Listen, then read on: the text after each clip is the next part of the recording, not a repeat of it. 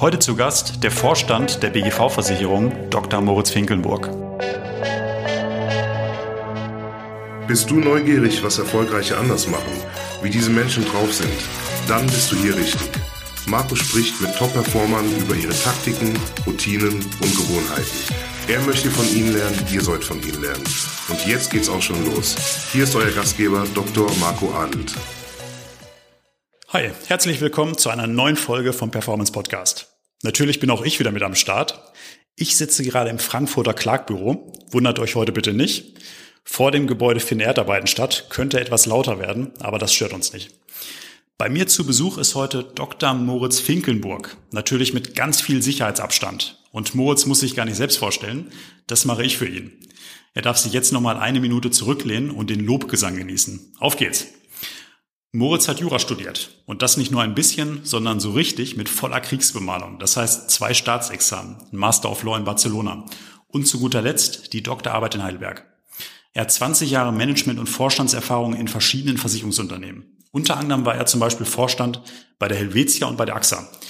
20 Jahre Managementerfahrung glaubt man gar nicht, wenn man Moritz gerade anschaut. Er hat sich echt gut gehalten, wie auch immer. Aktuell ist Moritz Vorstand bei der BGV in Karlsruhe und dort zuständig für Vertrieb, Digitalisierung und Kompositversicherung. Spannend ist übrigens auch, Moritz hat sich in den letzten Jahren immer auch an Hochschulen engagiert, zum Beispiel an der Goethe-Uni in Frankfurt, wo er regelmäßig Seminare im MBA-Programm veranstaltet und die nächste Manager-Generation mit ausbildet. Soweit, so gut. Fühlst du dich damit gut beschrieben, mein Lieber?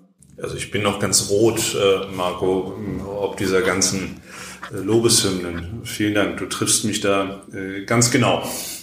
Dann herzlich willkommen im Performance Podcast. Vielen Dank. Moritz, wann denkst du denn morgens zum ersten Mal an deine Vorstandsarbeit?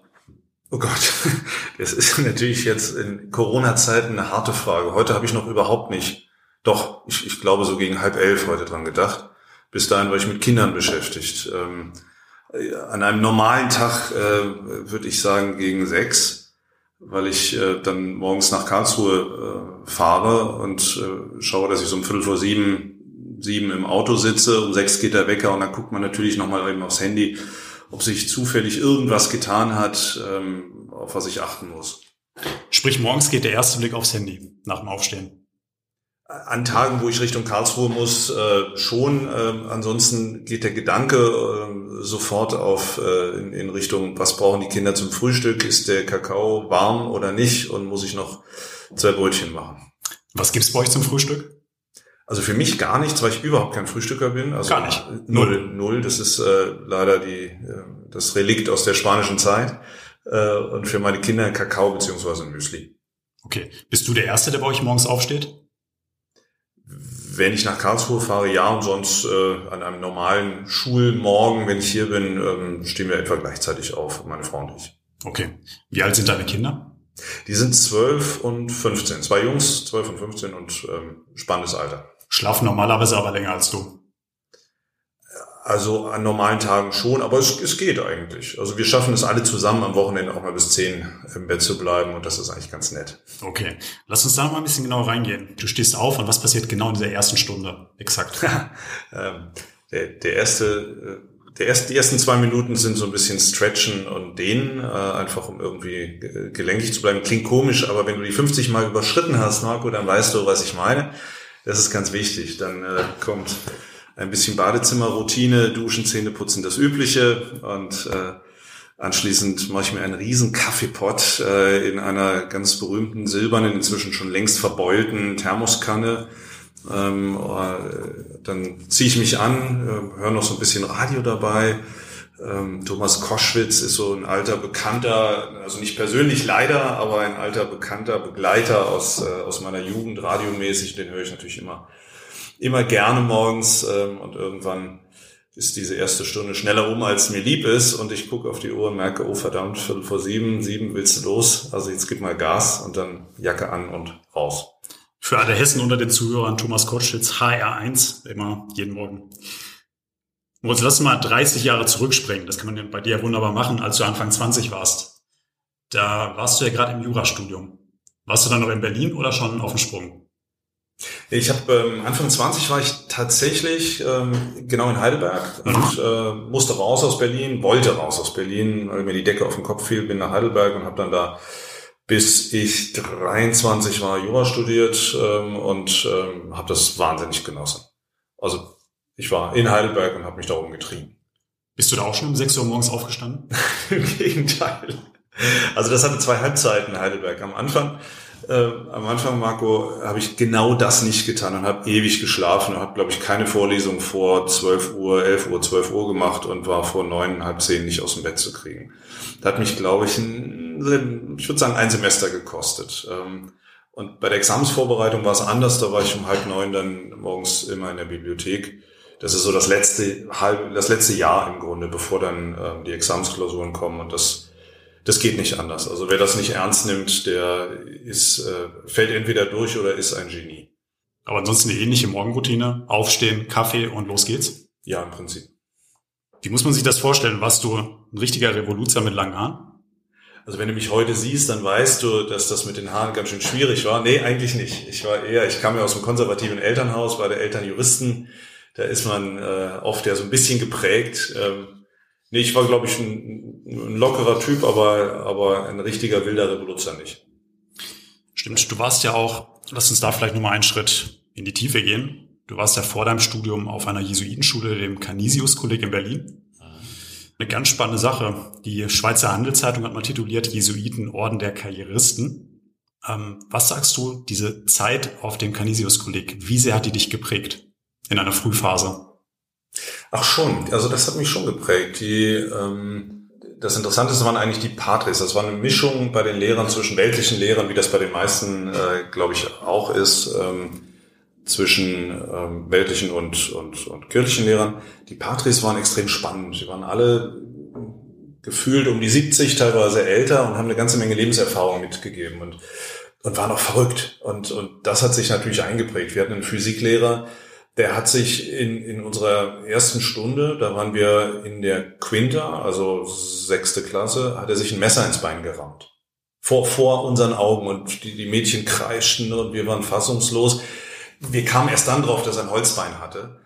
Ähm, aber durch die Sutane durch rammte er das Messer rein und das sorgte für Ruhe. Und ich glaube, das äh, war auch genau das, was er, äh, was er bezweckte. Und ein anderer war der Chemielehrer, Pater Länger, der war etwa 1,43 Meter groß ähm, und, und schrie immer, er würde auch Mädchen schlagen, wenn sie nicht ruhig wären, war aber eine Seele von Mensch, der am Ende jeder, jedes, äh, jedes Halbjahrs äh, Erna-Witze vorlas, die er selbst geschrieben und sich ausgedacht hat. Also so skurrile, aber liebenswerte ähm, Begebenheiten könnte ich jetzt stundenlang erzählen und das, das prägt einen. Gibt es einzelne Personen, von denen du in dieser Zeit am meisten gelernt hast, wo du das meiste mitgenommen hast, wo du sagst, da zehre ich heute noch von? Also ich habe ähm, wahnsinnig viel mitgenommen von meinem besten Freund, der vor drei Wochen gestorben ist. Ähm, der war ein paar Jahre älter als ich und war der erste, den ich in Heidelberg eigentlich kennenlernte. Auch ein toller Tennisspieler und äh, ein Chemiker, also ganz anderer Typ als ich, der ständig neugierig war, alles hinterfragte. Immer wo ich sagte, ich glaube an Gott, sagte er, den gibt's doch gar nicht, das ist eine Ansammlung von Molekülen. Ähm, und wir haben uns einfach äh, sensationell verstanden, Stunden und Nächte lang diskutiert. Ähm, von dem habe ich viel mitgenommen. Auch Neugierde. Ich kam irgendwann mal zu dem äh, auf eine Tasse Tee und, und äh, er macht die Tür auf und sagt, du, ich habe Besuch. Und ich dachte, wow, wer ist sie denn? Sagt er, nee, nee, ist nicht eine sie, sondern es sind die Zeugen Jehovas.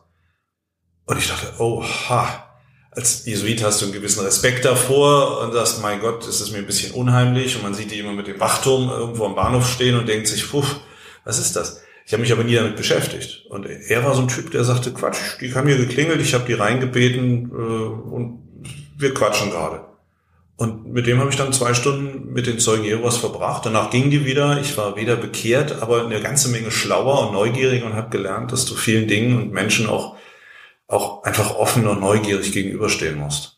Ich glaube, wenn du selber mit offenen Augen durch die Welt gehst, dann entdeckst du Menschen, die ähm, und Personen, die interessant sind und von denen du lernst und von denen du profitierst und du entdeckst auch eine Ader zu denen. Also es liegt sehr stark in dir selber. Natürlich habe ich auch den einen oder anderen Lehrer, der, der, der mir bis heute in Erinnerung ist, der ein, ein Pater, der mit Lungenentzündung im Krankenhaus lag und dann extra in die Schule kam, um mir das mündliche Abitur abzunehmen, weil er sagte, ich kenne Sie doch, äh, Moritz, und ich, äh, wenn ich das nicht mache, dann wird es vielleicht schlechter und die anderen haben doch gar nicht jetzt die letzten zwei Jahre mit Ihnen verbracht. Ähm, der ist dann tatsächlich zwei Jahre später gestorben in den Spätfolgen dieser Lungenentzündung. Aber das sind Dinge, die einfach wahnsinnig äh, eindrucksvoll sind. Und natürlich, wo du es ansprichst, gibt es Dinge, wo deine Eltern dich prägen. Meine Eltern, mit denen ich ein, eine tolle Beziehung habe, auch, auch immer noch, weil sie beiden immer noch äh, da sind zum Glück, ähm, haben natürlich tausend Begebenheiten, die ich jetzt erzählen könnte. Aber es ist immer so wie so ein Flickenteppich an, an spannenden Eindrücken unterschiedlichster Menschen. Wann hast du denn zum ersten Mal gemerkt, dass du erfolgreicher als andere Menschen sein kannst? Ähm, ich, ich glaube, die Frage ist, muss man anders stellen. Ich glaube, ähm, es gibt bestimmte Dinge, die kann man sehr gut und bestimmte Talente, die hat man ähm, und andere Dinge, die, liegen einem nicht so. Und darüber muss man sich sehr bewusst werden. Da muss man sich im Beruf drüber bewusst werden, man muss sich bei der Berufswahl drüber bewusst werden, auch, auch bei anderen Sachen. Ähm, wenn ich jetzt verzweifelt versucht hätte, ein Naturwissenschaftler zu werden, und das liegt mir überhaupt nicht, und das interessiert mich auch nur so am, am Rande, dann wäre ich nie gut geworden. Ähm, wenn ich versucht hätte, bestimmte Dinge, auch, auch als Jurist, ich habe mich als Jurist eigentlich immer schwer getan.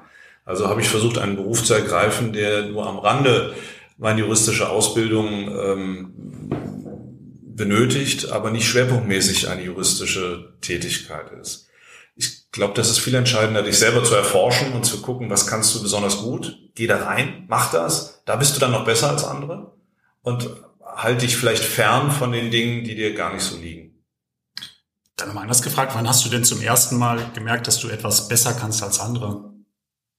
Da war ich 18.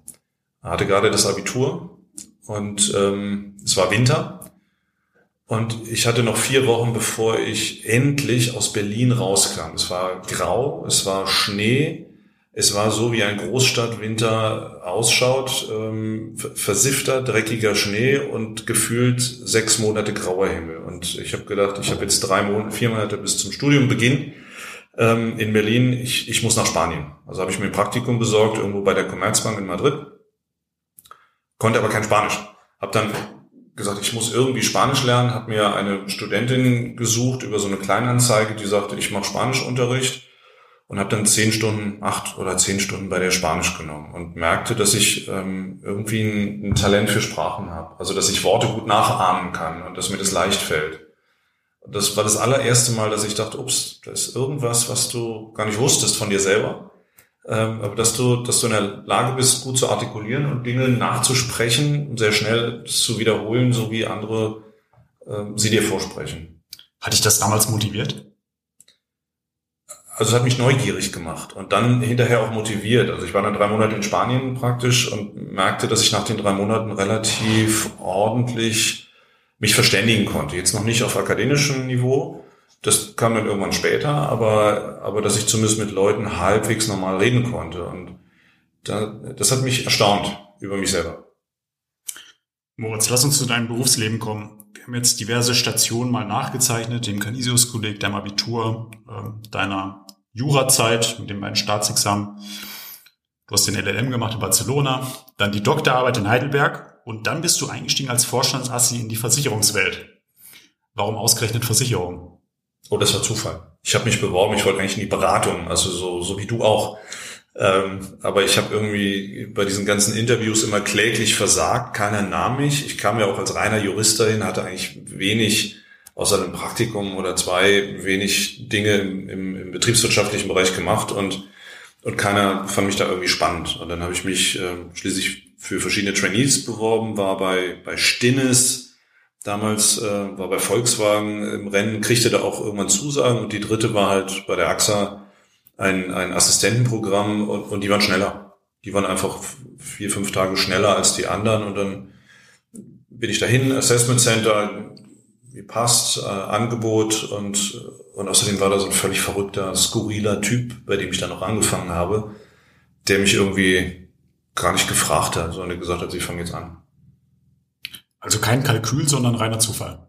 Absoluter reiner Zufall. Also wie gesagt, ich hatte Stinnes noch äh, in Rechtsabteilung bei Stinnes, diesem großen Industriekonzern in Mülheim Ruhr ähm, äh, auf, auf der Agenda. Ich hatte so, so ein Trainee-Programm bei Volkswagen in Wolfsburg äh, noch auf der Agenda und dann war ich da in Köln, stellte mich vor bei der AXA und dann kam der damalige Vertriebschef ähm, Rolf Richter, ähm, raste da rein, sagte, was machen Ihre Eltern? Juristen, ist in Ordnung, schon mal, das taugt ja was. Und ähm, dann hat er diesen komischen FAZ-Fragebogen, weißt du, da, da gab es mal so ein, so ein Proust, äh, von Marcel Proust, diesen berühmten Fragebogen, den es heute gar nicht mehr gibt. Und der war in der FAZ immer abgedruckt. Den hat er mir dann hingegeben und hat gesagt, ähm, ich soll den ausfüllen. Dann stand da so Lieblingsblume und Lyriker und also alles Dinge, die für einen jungen forschenden Mann also geradezu Herausforderungen sind. Und dann gab ich ihm das zurück und dann sagte er, okay, passt. Dann sag ich, was war denn jetzt das, was für, ich wollte nur mal gucken, wie lange Sie brauchen. Es war also gar nicht der Inhalt, sondern wie lange ich brauche. Und dann hat er gesagt, okay, Sie fangen am Montag an. Das war irgendein völlig querer Tag, 27. November oder sowas. Und ähm, damit war alles okay. Wir haben weder über Geld geredet, noch über Wohnung, noch über irgendwas. Punkt. Und ich habe mich nicht getraut zu widersprechen. Und deshalb bin ich jetzt seit ja, inzwischen fast 25 Jahren in der Assekurant.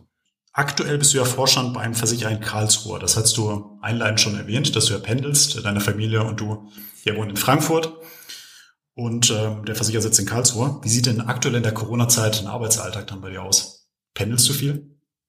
Ähm, wir sind äh, drei Vorstände, ähm, was, was toll ist, drei sehr, sehr harmonische Vorstände und wir sprechen uns immer so ab, dass einer von uns ähm, jeden Tag irgendwo da ist. Faktisch sieht ähm, im Moment so aus, dass ich zwei Tage die Woche hier in Frankfurt bin, mal drei und den Rest in Karlsruhe. Mhm. Gibt es da gewisse Tools oder Routinen, die dir einfach helfen dann im Alltag? Du sagst, die gab es schon immer oder die gibt es jetzt neu? Gewisse Techniken, die du nutzt, um deinen Arbeitsalltag zu managen? Ja, also ich habe ein ähm, nicht nur Online-Kalender, sondern ich habe auch ein, äh, ein Notizbuch, ganz langweilig. Ähm, das habe ich eigentlich erst jetzt so, zu BGV-Zeiten angefangen und schreibe da die Dinge, die ich ähm, aus einem Gespräch heraus als, als wichtig erachte, mit. Und das ist für mich, ich habe das immer irgendwie in meiner Tasche und so non-digital, wie das auch ist, das gebe ich zu, Kleine Schwächen braucht man aber. Äh, hilft mir das sehr, ähm, genau nachvollziehen zu können, was habe ich mit wem eigentlich wann besprochen und auch blitzschnell das, äh, das sehen zu können. Das ist so eine kleine Marotte. Ähm, ansonsten arbeiten wir wie die meisten anderen auch über, über Teams, äh, über Telefon, über WhatsApp und das hat sich eigentlich so ganz nett eingespielt. Ist das so ein kleines Notizbuch mit einem Gummiband dran, wie man es vom Hemingway kennt? Genau. Perfekt. Du bewegst dich ja in einer Branche mit der Versicherungswirtschaft, die sich inmitten eines strategischen Umbruchs befindet. Und viele andere Branchen erleben das schon seit vielen Jahren, teilweise seit 20 Jahren, wenn man auf den Einzelhandel oder die Medien schaut, um nur zwei Beispiele zu nennen. Und deine Branche, die fängt gerade erst so richtig an. So fühlt sich das zumindest an. Umso gefragter sind jetzt natürlich gerade Vorstände, die die richtigen Weichen stellen. Und da sind Informationen natürlich alles. Und da würde mich mal interessieren, wo holst du dir denn die Informationen her? Welche Kanäle nutzt du, um auf den Laufenden zu bleiben? Ach, das sind verschiedene. Ähm, auf der einen Seite äh, Fachmedien, Fachpresse. Da gibt es verschiedene Newsletter, die, die jeden Tag erscheinen, wo viele Dinge aktuell drin sind. Ähm, es gibt natürlich auch Tagespresse, ob das jetzt ein Spiegel online ist, äh, äh, NTV, ob das ähm, die Rundschau ist. Wir sind begeisterte Rundschau-Leser, mein Schwiegervater ein, ein Rundschau-Redakteur war und dadurch natürlich äh, das vorgeprägt ist, ähm, was zu, zu wilden und spannenden Diskussionen zu Hause gelegentlich führt, aber sehr, sehr lustigen. Ähm, dann aus Gesprächen wie mit euch, ja, mit, mit, mit dir, mit, mit Christopher, mit der ganzen äh, Szene im Grunde. Man holt so viel ähm, äh, aus dem Flurfunk raus und merkt, was eigentlich an Entwicklungen passiert äh, am Markt. Äh, das, das ist extrem spannend. Also das ist so eigentlich der, der Kosmos, durch den ich ähm, äh, zumindest die aktuellen Informationen, äh, wo die Branche hingeht und das Umfeld äh, versuche rauszuholen. Spielen da Bücher auch eine Rolle? Hm, vielleicht nicht fürs aktuellste Wissen, was ich jetzt für die fürs Fach äh, ähm, äh, oder für, für das Fachliche und das Berufliche brauche. Ähm, mich nerven diese ganzen Managerbücher immer wahnsinnig.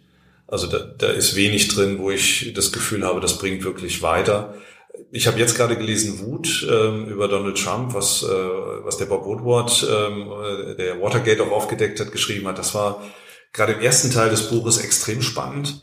Ähm, äh, bin jetzt beim, bei Barack Obama und man, man sieht natürlich äh, und, und seiner Biografie, und man sieht so ein bisschen die Unterschiede, wie der nüchterne Journalist schreibt, wie der etwas verträumte äh, Präsident schreibt, der immer Amerika als das verheißene Land äh, darstellt. Also das, das ist das, was mich so ein bisschen dann rausholt aus dem, äh, aus dem normalen äh, Berufsalltag. Deine Kinder, die können ja beide selbst lesen. Gibst du denen auch Tipps rein? Ja, wobei der, der teilweise suchen die sich das schon selber. Der Große ist ein riesiger John Grisham-Fan ähm, und, und hat da quasi alles gelesen inzwischen, was da, äh, was da erschienen ist. Also der, ist da gar nicht zu bremsen. Und der Kleine, den, den habe ich jetzt auf den, äh, äh, auf den Trichter gesetzt, Herr der Ringe zu lesen. Und das ist also sehr spannend. Gelegentlich kommt er und sagt, Papa, jetzt kannst du nicht mal ein Kapitel wieder vorlesen und ich höre einfach nur zu. Und das ist dann auch ganz, ganz nett. Aber er ist jetzt also mitten zwischen Hobbit und Beutlins äh, und äh, Gandalf und allen Figuren, die damit spielen. Klasse, schöne Geschichte. Danke fürs Teilen. Du, eine Frage muss ich dir noch stellen im beruflichen Bereich. Und zwar, Du bist jetzt seit mehr als 20 Jahren Manager und Vorstand. Und du hast ja wahrscheinlich mit Dutzenden und Hunderten von Führungskräften zusammengearbeitet. Was macht denn für dich jetzt nach so vielen Jahren in der Branche oder in der Industrie eine gute Führungskraft aus? Ich glaube, eine Führungskraft ähm, braucht eine eigene Philosophie, so einen eigenen Wertekalender. Wenn ich, äh, das ist auch das, was mir am Herzen liegt, wenn ich mit den, ähm, mit den Mitarbeitern bei mir spreche die müssen selber eine Idee und eine Philosophie haben, wie sie führen wollen. Ähm, das klingt jetzt so, so metaphysisch, ist es aber gar nicht. Bin ich pünktlich? Also fangen meine Meetings um Punkt neun an und dann mache ich die Tür zu und ich kritisiere auch die, die zu spät kommen, sagen, Leute, es geht nicht, wir fangen hier zack an oder bin ich ein legerer Typ? Beides geht, man muss nur die Linie klar haben. Ähm, bin ich einer, der klare Vorgaben macht, minutiös, genau aufgeschrieben, ich möchte gerne tak, tak, tak, also wirklich genau präzise? Oder sagt man, äh, überlegt doch mal, wie ihr eine Lösung findet, dann kommt auf mich zu. Ähm, gebe ich eine klare Zeitvorgabe oder sage ich, also in den nächsten zwei, drei Wochen sollte das schon mal da sein? Es gibt nicht unbedingt ein richtig und ein falsch. Es hängt ein bisschen vom Typ ab. Aber ich möchte, dass jeder sich darüber klar ist. Ähm, ich möchte, dass eine Führungskraft verlässlich ist für, für die Mitarbeiter. Wenn man sagt, ich habe heute ein Mitarbeitergespräch, um das ganze letzte Jahr zu reflektieren, dann kann es nicht sein, dass man eine Stunde später sagt, ah, heute ist mir gerade nicht so, soll man nicht nächste Woche mal. Also das, da gibt es einen gewissen Kontext. Ich kann das auch um, um Benimmregeln, um, um Kleidung ergänzen, aber auch um ein, ein gegenseitiges Miteinander. Und der, der letzte, vielleicht sogar entscheidende Punkt bei dieser eigenen Philosophie, die jemand haben sollte, äh, ist, ich glaube, dass Menschen viel, viel motivierter arbeiten, wenn sie Freiraum haben. Also wenn du ihnen Verantwortung gibst und wenn man sagt, ich glaube an euch, auch wenn ihr Fehler macht, macht das nochmal, macht das nochmal, macht das nochmal, aber ihr müsst die Lösung finden. Ähm, das ist eigentlich so, das könnte man stundenlang drüber sprechen, Marco, aber das ist eigentlich so kondensiert das, was mir da am Herzen liegt. Stimmt, da können wir wahrscheinlich einen eigenen Podcast draus machen. Aber wie gesagt, lass uns nicht nur über Arbeit sprechen. Du hast natürlich auch noch ein Leben neben der Versicherungswelt. Bei ein paar Punkten, so wie zu deiner Familie, das uns schon dran teilhaben lassen. Ähm, ich habe auch eine Geschichte, an die ich mich noch gerne erinnere. Da habe ich schon mal von einem, von einem deiner Hobbys erfahren. Und zwar einmal im Jahr, da lädst du mich ein in deinen MBA-Kurs. Ähm, hat ja beim Intro schon gesagt, dass du die zukünftige Manager-Generation da zum Beispiel im MBA-Programm mit ausbildest. Und einmal im Jahr darf ich da auch zu Gast sein. Und ich weiß noch ganz genau, das ist jetzt schon bestimmt zwei, drei Jahre her. Da kam ich dann am Samstagmorgen dann da rein und wollte meinen Vortrag halten und äh, du hast schon gesagt, ja, heute müssen wir ein bisschen schneller machen, ich muss nämlich nachher noch zum Tennistraining. Und du bist da Tennistrainer. Das heißt, sportlich bist du. Ja, ja. Also Sport hat mich immer begleitet. Ich habe früher leidenschaftlich gern Fußball gespielt, auch ganz, ganz ordentlich und habe ähm, relativ früh angefangen, dann auch, auch Tennis zu spielen. Habe mit Tennis mein, mein Studium finanziert im Wesentlichen. Habe dann, weil ich nie sicher war, ob ich äh, das Jurastudium bestehe, Äh, habe dann die Trainerlizenzen auch gemacht, äh, habe in Leimen gespielt, also in dem berühmten Club von Boris Becker, äh, auch genau in der Zeit lustigerweise. Also das war, äh, Leim liegt ja war in Sichtweite von Heidelberg und so ergab sich das irgendwie. Das war also auch äh, spannend. Auch da gab es eine ganze Menge netter äh, Anekdoten aus dieser Zeit und habe da halt diese Scheine gemacht und irgendwie habe ich meine Jungs jetzt mit auf diese auf diesen Tennistrip äh, nehmen können und alle sind also jetzt begeistert und ich glaube, mein Großer möchte jetzt den, den Jugendtrainerschein schon machen mit 15 oder 16. Also das, das ist so ein bisschen Leidenschaft, das stimmt. Neben der Uni. Klasse, also kannst du später gegen deine eigenen Kinder spielen. Das ist auch, wenn man dich googelt, dann kommt man auch schnell zum SC Frankfurt 1880, da spielst du in der Ü50 Herrenmannschaft. Das heißt, da bist du auch heute noch ambitioniert am Start. Genau, also ich bin auch im Vorstand, ähm, was extrem spannend ist, weil das ein riesiger Club ist mit Rugby, Hockey, Tennis und allem ähm, und spiele aber auch, äh, auch eine Menge Turniere, Mannschaften und ich also äh, warte jetzt auf meinen Ruhestand, damit ich dann internationale Seniorenturniere spielen kann. Wie oft stehst du denn auf dem Platz? Also im Sommer versuche ich es dreimal die Woche. Stark. Plus ergänzt dann noch Lauftraining und so weiter. Ja, soweit der Körper das mitmacht. Ich bin ja gefühlt 30 Jahre älter als du. Lass uns vielleicht nochmal eingehen auf das Thema Uni. Nämlich, dass bei dir ja nicht nur, dass du mal an der Uni warst und da deine Abschlüsse gemacht hast, sondern du bist ja immer wieder zurückgekehrt und hast ja auch gerade an der Goethe-Uni eine relativ lange Stage dann nochmal anschließend gehabt. War das auch eher Zufall oder war das eher ein geplanter Schritt? Das war eher Zufall. Ich äh, kam ja damals äh, von der AXA und, und äh, schied da aus und war am überlegen, was ich tue. Und dann sprach mich die Uni an, ob ich jemand wüsste, der ähm, ein Versicherungsprogramm ähm, konzipieren könnte für die Business School der Uni. Und ähm, da fiel ich mir selber ein, habe ein paar Vorschläge gemacht, äh, wie, das, äh, wie das sein könnte, aber sehr schnell gemerkt, dass es tausend tolle Anbieter gibt, äh, die, die im Versicherungsbereich Weiterbildung für Manager, auch, auch für junge Menschen schon machen, ob das Leipzig, Köln ist, St. Gallen, also äh, tolle, tolle Anbieter. Das Einzige, was nicht ähm, bisher abgedeckt war, war die digitale Welt. Und so habe ich mich dann irgendwie reingestürzt und bin dann erstmal zu den ganzen Startups gefahren, zu euch natürlich. Stimmt. Ja. Äh, und und habe äh, mich umgeschaut und gesagt, könnt ihr mir mal erklären, was ihr macht und wie, wie ihr es macht. Und daraus ist eigentlich diese ganze Struktur der Uni mit äh, Konferenzen, der Global Intertech Roadshow und allem, was da dran hängt, entstanden und ohne diesen Zufall wäre ich eigentlich nie in, in diese digitale Landschaft reingerutscht und wir hätten uns nie kennengelernt. Moritz, lass mal langsam auf die Zielgerade einbiegen. Die halbe Stunde haben wir jetzt um. Wir haben mit Schlafen angefangen und hören traditionsgemäß auch mit Schlafen auf. Was machst du denn in den letzten 15 Minuten, bevor die Augen zufallen? Lesen. Was? also im Moment Barack Obama, aber wenn es mir zu anstrengend ist, dann gehe ich zu den Säulen der Erde. Aber immer Bücher, das heißt, du Bücher, hast nicht genau. das Handy, sondern du hast immer ein Buch in der Hand.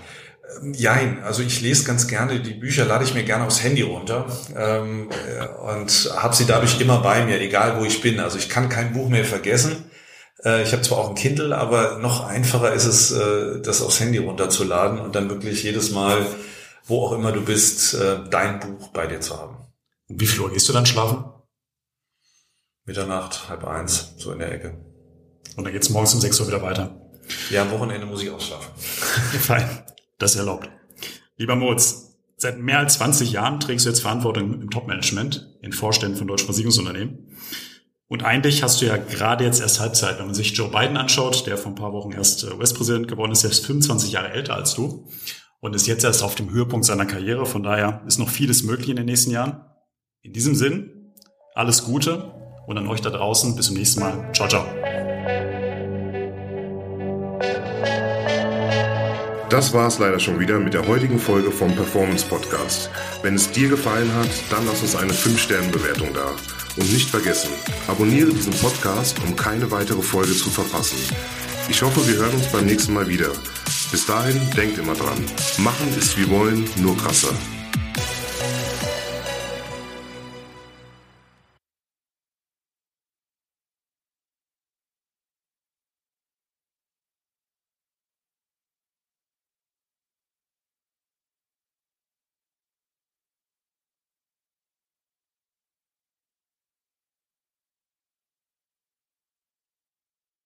Heute zu Gast der Vorstand der BGV-Versicherung, Dr. Moritz Finkelnburg.